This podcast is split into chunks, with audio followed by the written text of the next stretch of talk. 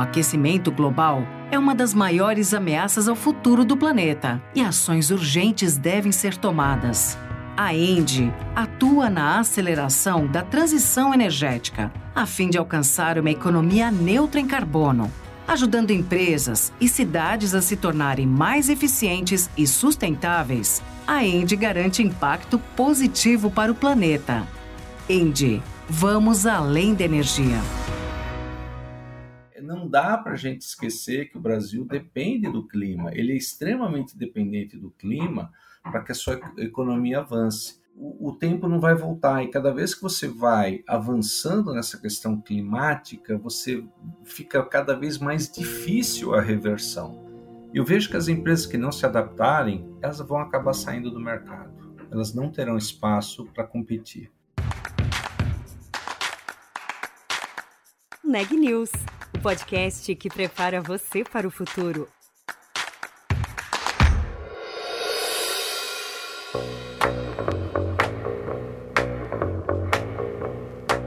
Dezessete trilhões de dólares. Isso é quanto as economias da América do Sul podem perder com o avanço das mudanças climáticas. A conta foi feita pela consultoria global Deloitte, que avaliou o risco que a emergência do clima representa para os negócios em todo o mundo. E aqui vai um spoiler: a conta chega para todos os setores, sem exceção.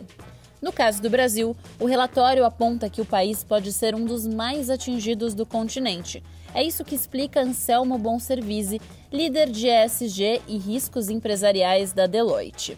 Apesar do cenário pouco animador, o executivo defende que sim, ainda há tempo para reverter esse quadro, para as empresas e para o mundo. Eu sou a Juliana Calzin e esse é o Neg News. Anselmo, muito bem-vindo ao Neg News e obrigada por ter aceitado o nosso convite. É um prazer estar aqui com vocês discutindo esse assunto tão importante para as nossas vidas, né, toda a sociedade. Muito obrigado pela oportunidade. Anselmo, é, quero começar trazendo aqui algumas informações que vocês colocam no relatório recente lançado pela Deloitte sobre o impacto que as mudanças climáticas têm na América do Sul nas próximas décadas. Então, vocês trazem um impacto econômico gigantesco, são 17 trilhões de dólares, 12% do PIB, além de é, postos de trabalho perdidos. Como que vocês chegaram nesse resultado e por que que o impacto econômico é tão brutal é, com as mudanças climáticas aqui nessa região? É, quando a gente faz um estudo destes, evidentemente a gente não trabalha com previsão do que vai acontecer. Não é isso aqui não é uma futurologia, mas a gente trabalha com cenários, onde nestes cenários a gente trabalha com possibilidades. Quais são as possibilidades de futuro? O que, que pode acontecer? É, a gente tem que lembrar que quando a gente fala de questões climáticas, elas não respeitam as fronteiras geográficas. Então, eu não posso isolar o Brasil da América Latina e nenhum país em particular, porque todos nós, de uma maneira ou outra, vamos sofrer os males da região. Lembrando que, é, de novo, a economia em si ela está totalmente interconectada e as mudanças climáticas, infelizmente, há um consenso e, e, de que os países mais pobres, e aí a América Latina, infelizmente, se inclui neste, nesta lista, os países mais pobres serão os que mais sofrerão caso não seja feito nada a este respeito, Juliana. Então, e aí eu acho que tem também uma característica da, da nossa base econômica que ajuda a explicar um pouco isso também, né? O fato de, por exemplo, Brasil e outros países da América do Sul também depender bastante do agronegócio e a gente pensar que as mudanças climáticas vão interferir, claro, no clima, ou seja, é, na nossa produção. Isso tem relação com o fato da gente ter esse nível de impacto com as mudanças climáticas? Ah, total. É uma questão relevante para a gente tentar entender, mas eu, eu vou até extrapolar um pouco a questão do agribusiness. É, por quê? Porque teremos certamente uma quebra nas safras. É, a gente já vê hoje no Brasil certos locais onde chove muito, outros locais onde não chove nada. Então, esses padrões climáticos mudando, essas mudanças climáticas, certamente trarão instabilidade para a questão é, da agricultura, que depende muito de água e do clima, propriamente dito. Mas não é só isso. A gente vai ver aí, principalmente, um certo aumento do, do, do nível do mar. Então, o que, que você vai, vai, vai perder? Você pode perder é, algumas terras produtivas, é, algumas terras urbanas você vai precisar fazer é, contenção para que o mar não, não avance. Então você começa a gastar dinheiro em, é, em amenizar as consequências do, do efeito climático que você está tá sofrendo, em detrimento de investimentos que tra trazem pontos positivos, né, que realmente fazem com que a sua economia avance, porque essas obras de contenção ou, ou qualquer outra de remediação, vamos dizer assim, elas são obras que você está perdendo dinheiro, você está gastando dinheiro numa coisa que a princípio você poderia evitar. Então, é, isso traz uma consequência agora no capital que ele deixa de existir para você investir na produtividade, investimentos diretos, outros, e passa a ser direcionado para você pagar né, essas obras de contenção e outras de remediação que você vai precisar. É, aí você começa a avançar em outras questões. Por exemplo, uma, um aquecimento global excessivo, principalmente para as pessoas que trabalham aí é, externamente, isso diminui a produtividade. E as pessoas falam, ah, mas hoje temos ar-condicionado. Bom, o ar-condicionado vai gastar energia, mais energia, e você vai continuar alimentando né, o círculo vicioso aí do, do aquecimento global.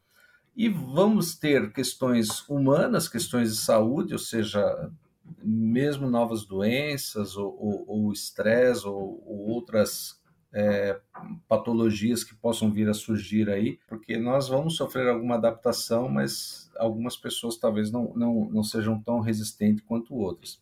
E a gente também não pode esquecer de, até do turismo, o, o, ou seja, eu estou mostrando que toda a cadeia é impactada, porque quando você vai no turismo, você não vai querer, né, hipoteticamente, né, ninguém vai querer andar é, num local onde esteja inundado, onde você tenha passado por uma inundação, sejam as, as cidades litorâneas, que nós temos cidades lindas, litorâneas, onde o mar vem avançar, ninguém vai querer vir fazer esse tipo de turismo. Então, é, são muitas consequências, são, são, e todas elas estão interligadas e trazem todo esse, esse aparato de custos, que não são investimentos, são despesas hoje, é, para reparar os danos que nós não prevenimos é, de acordo com esse estudo que nós fizemos. E esse valor de 17 trilhões, é importante, né? Fala trilhões de dólares é, até 2070, ele é um custo altíssimo para a gente. Ele tem que ser evitado, porque é, vai trazer, como a gente mostrou aqui, se falta investimento para capital, vão faltar empregos. Então a economia sofre e você ainda precisa de recursos para ir remediando a situação. Então não é uma situação, não é algo que você consiga conviver, porque você tem a tempestade, né, usando aqui um, um, um trocadilho, uma tempestade perfeita em que você não tem o, o recurso, porque você já não consegue produzir na economia e ainda tem os gastos que você precisa fazer. Certo. E aí acho interessante você trazer esse aspecto né, do relatório de que os impactos acontecem em todos os setores da economia, é, na área de serviços, infraestrutura, como você disse, até no próprio turismo. E me chama a atenção também, você falou é, no ar-condicionado, né, no início da sua fala, de que é, isso vai gerar um custo maior de energia. Parece um detalhe, mas a gente está vendo isso acontecer agora na Europa, né, com essa onda de calor. Acho interessante puxar esse gancho, porque existe justamente uma preocupação lá com as temperaturas altíssimas nesse verão agora, desse ano, é, justamente com o aumento da demanda de energia e como que eles vão lidar com isso ainda em meio ao conflito na Ucrânia, que, enfim, gera questões em relação ao abastecimento de energia. Então, é, a gente está olhando para o futuro, mas algumas das consequências já é possível da gente assistir agora também. E aí, eu quero te falar, é, quero te perguntar justamente sobre o impacto global, né? A gente falou em 17 trilhões Na América Latina e no mundo, o custo das mudanças climáticas seria de 178 trilhões de dólares até 2070. É isso? E queria te perguntar, é, entre as regiões do mundo, que, claro, todos serão impactados, mas dá para a gente é, perceber quais regiões seriam mais impactadas? Como é que está a América do Sul nesse cenário global? É, eu, quando faço essa análise, eu já fiz, eu faço uma análise relativa. Se, nós, se o mundo é, é 170 e nós temos 17 trilhões, então, teoricamente, nós estamos representando 10% das perdas. Mas nós não somos 10% da economia global.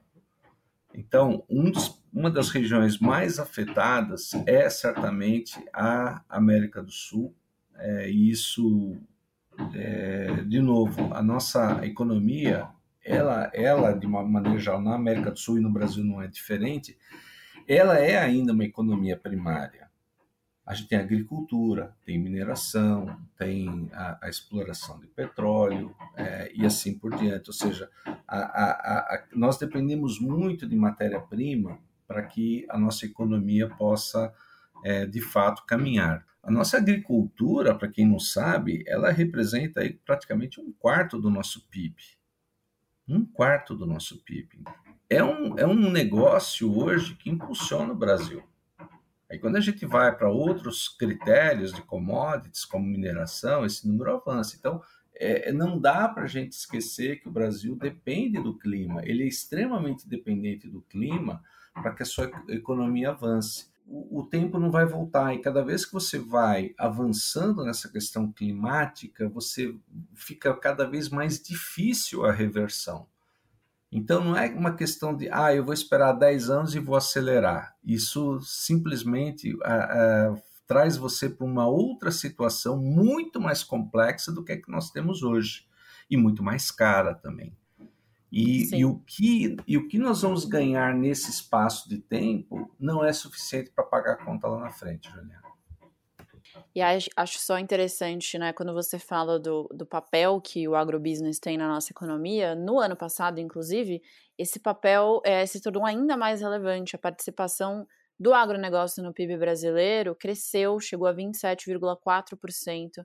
Então, a gente tem quase 30% aí do PIB que depende do agronegócio e, portanto, é super sensível às mudanças climáticas. Agora, Anselmo, é, lidando com as empresas, estando próximo das companhias, você entende que essa urgência que a gente está trazendo aqui na nossa conversa, ela está no radar das lideranças? As empresas brasileiras estão cientes e agindo para que esse cenário de fato não se concretize? Essa, essa é a pergunta do século, né, Juliana? Porque a resposta é sim nesse momento, mas com alguma cautela. Em regra geral, o que eu tenho visto é que as empresas estão é, hoje com, com seus, não só em questão, questões climáticas, mas no, nos seus relatórios e planos de SG, existem várias medidas e investimentos que estão sendo feitos seja para mudar, por exemplo, a matriz energética, seja para reduzir o consumo de água, seja para reflorestar, seja para evitar o desmatamento e assim por diante. Mas, de qualquer maneira, a gente não pode esquecer que temos também, do outro lado, é, vamos dizer assim, o pessoal que joga um pouco mais contra, o pessoal que não está atento a isso, está olhando muito mais os resultados de curto ou curtíssimo prazo. Então, é, eu diria que a maioria das grandes empresas, e nós vimos até é, alguns manifestos públicos sobre isso, é, sobre a, a, questão, por exemplo, do desmatamento, a, a, questão do reflorestamento, que eu vejo várias empresas é, nessa é, imbuídas desse, desse espírito na, na questão de reflorestar e fazer o net zero. O que eu ainda confesso que eu eu tenho uma certa dúvida é sobre o prazo que nós temos para fazer isso. Várias empresas colocam prazo 2050, 2040, 2030, mas o que, o que é sabido é que se nós avançarmos alguns anos nisto, nós podemos realmente inverter a curva um pouco antes. O nosso estudo, por que, ele se chama Turning Point?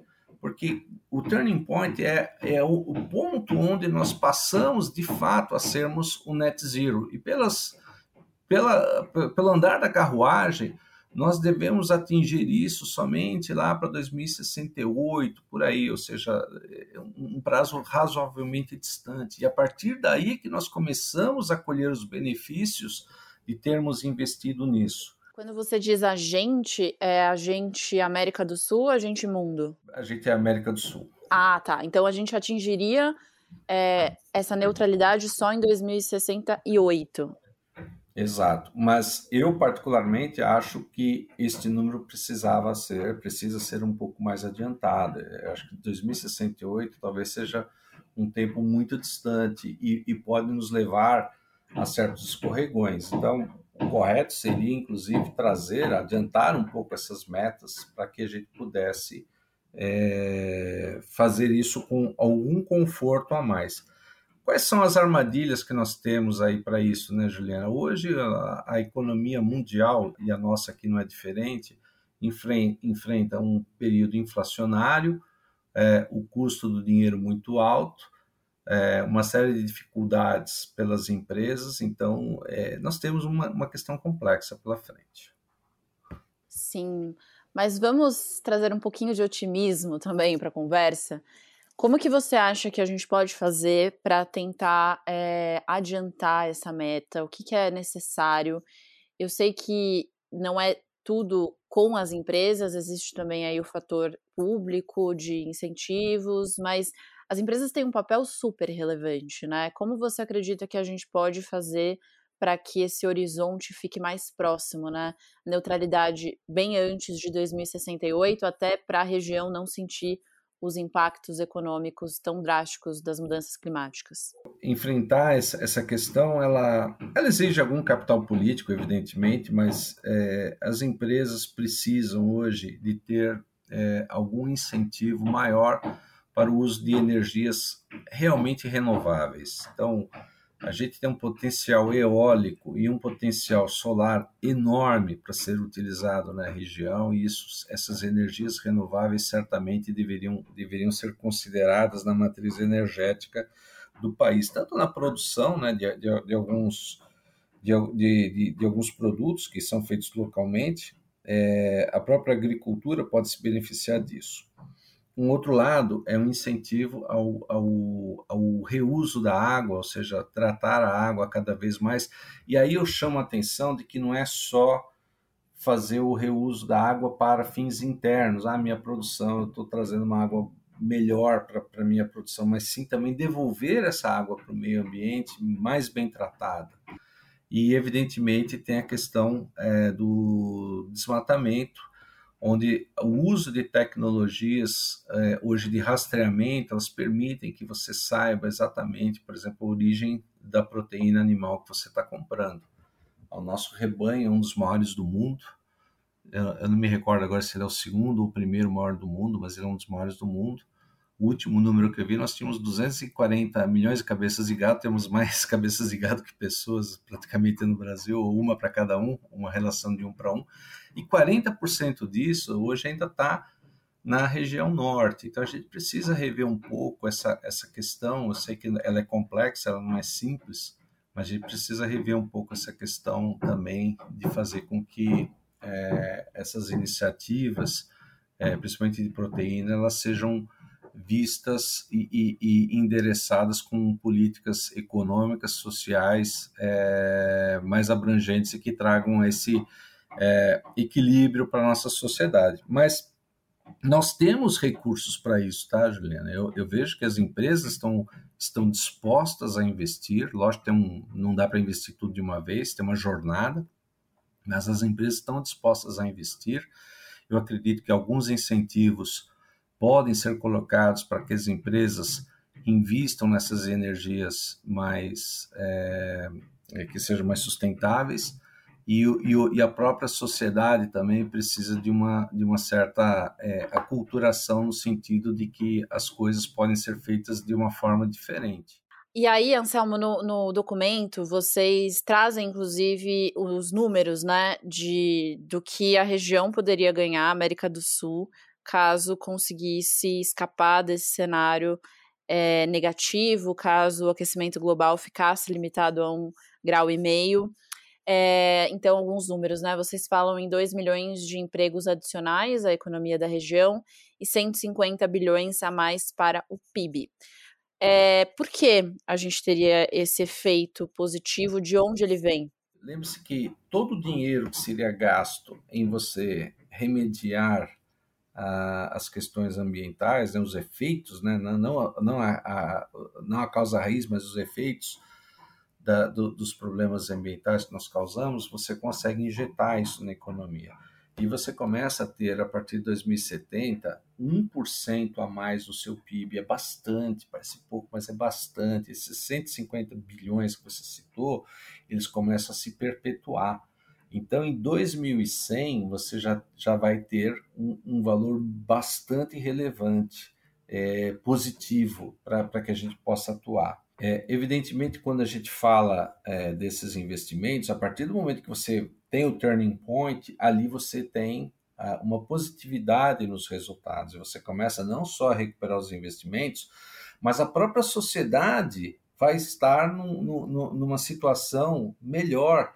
É, e aí você consegue maior desenvolvimento econômico e social. Então, a partir de 2070, injetando 150 bilhões de dólares na economia, 1% do PIB é, da América do Sul, isso realmente começa a pagar todo o investimento feito.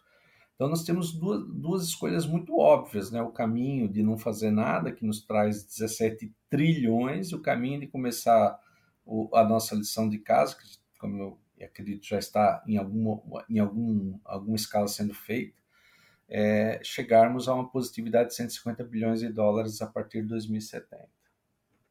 E você trouxe um momento da conversa, né? O quanto que as nossas características como país, é, inclusive de recursos naturais, nos coloca num, é, numa posição interessante para ser líder é, nessa transformação de um mundo é, descarbonizado. O relatório traz isso também, que na região o Brasil tem o maior potencial para reduzir as suas emissões brutas e realizar o sequestro de carbono é, num mundo que está caminhando para se tornar cada vez mais verde, é, me parece que as empresas que se ligarem a isso vão ter um diferencial competitivo bastante interessante, né?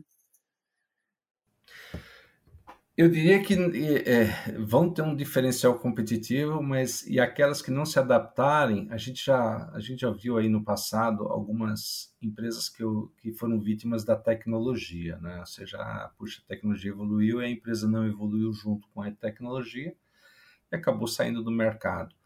Eu vejo que as empresas que não se adaptarem é, de uma forma assim pelo menos razoável, elas vão acabar saindo do mercado elas não terão espaço para competir. E, e por que isso? Porque a imagem perante a sociedade não vai ser das melhores. O próprio consumidor certamente vai, vai mudar de hábitos. Ele vai passar a exigir certos compromissos sociais dessas empresas, sociais e ambientais. Então, é, eu não vejo como uma empresa pode sobreviver se ela não fizer isso. É, é, Para mim, é um caminho que, que não há outro a não ser este que você possa trilhar. E quanto mais você se destacar nesse caminho, maior será a probabilidade de você se dar bem. Então, é, a gente está evoluindo para aquilo que eu acredito que seja uma economia de propósito, não apenas do resultado financeiro. O resultado financeiro é importante, que ninguém, que ninguém aqui ache o contrário, porque é ele que vai fomentar o desenvolvimento, a continuidade do desenvolvimento mas uma empresa também vai, vai viver cada vez mais um determinado propósito, e, e esse propósito, evidentemente, é trazer um benefício, cada um dentro do seu quadradinho, do seu, do seu, da sua área de atuação, trazendo um, uma contribuição para o meio ambiente, para que juntos tenhamos uma grande contribuição. É? Então, é, é, assim que eu vejo, Juliana. Legal. E aí, Anselmo, dentro da Deloitte, você lidera a área de Risk Advisory ou riscos empresariais. É, mudanças climáticas está em que nível de preocupação e de risco? Se você fosse pontuar assim, o maior ou os maiores, quais seriam eles para as empresas pensando nas próximas décadas? Vamos lá. Dentro da nossa área de Risk Advisory, que, como você bem disse, são os riscos empresariais, a área de ESG e riscos climáticos está dentro de mercados e riscos estratégicos. Na verdade, dentro de riscos estratégicos, ou seja, para nós, nós internamente e ao mercado, nós tratamos esse risco como uma questão estratégica, não uma questão operacional. É, e, e, nós fizemos uma pesquisa, que não é esta que foi no, no Turning Point, mas que mostrava qual é a maior preocupação da agenda dos executivos, globalmente falando, nos próximos dois anos. Essa pesquisa foi feita em, em 2021, no, no, ano passado, tá? No, no, meio do ano passado, então ela ainda é recente. E na agenda dos executivos, Juliana, o risco, o ESG, a, a agenda ESG e riscos climáticos é o número um dentro da agenda ESG, era o maior desafio na agenda dos executivos, acima de riscos cibernéticos. Então, não é que o risco cibernético não seja uma preocupação, ele é, evidentemente, mas o desafio de colocar o ESG, né, os riscos de, de, de gerenciar os riscos climáticos, estava dominando o topo da agenda dos executivos. Então, é um, é um risco realmente para a gente se preocupar desde sempre e, e para sempre. E você é otimista, Anselmo? Você acha que a gente vai conseguir mudar esse jogo? Ah, eu sou otimista, sim. A gente fala das dificuldades, mas é, a gente circula. É, talvez, é, talvez até esteja enviesado pelo meio que eu circulo, mas todos os clientes, todas as empresas que eu falo, hoje qualquer investimento, Juliana, tem um viés ESG. Ninguém investe em nada Ninguém concede um crédito se, é se, não, se não vislumbrar, se não enxergar algum viés ESG de como aquilo vai melhorar essas questões. Então, eu sou, eu sou otimista, sim. O que eu acho é que a gente talvez precise só acelerar um pouquinho essa, essa curva. É, é isso que eu defendo. Eu sei que não é fácil na, na atual circunstância econômica, mas o que eu defendo um pouco mais é a gente fazer talvez com um pouco mais de vigor. Mas em termos de otimismo que a gente está no caminho certo, eu não tenho dúvidas, não. Então, assim, o discurso já está disseminado, a prática começou, agora o que a gente precisaria é acelerar. Se a gente fosse sintetizar um pouco isso?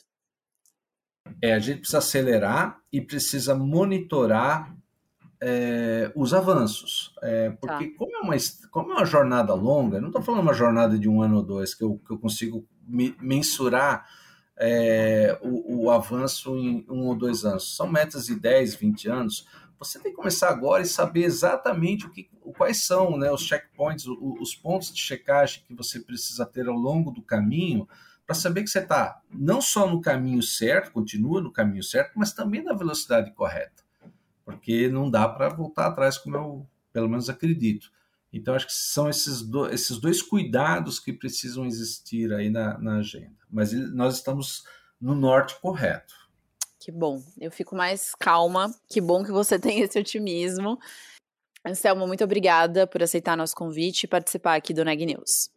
Ô, Juliana, eu que agradeço o espaço e sim, eu sou um otimista, tá? Eu sei que muita gente pode não ser, mas eu sou um otimista pelo que eu tenho visto aí. Obrigado pela oportunidade de falar desse tema tão crítico.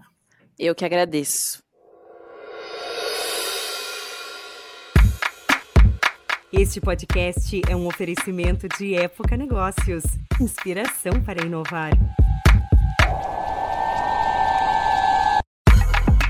Ouça, acompanhe, compartilhe e nos siga nas redes sociais.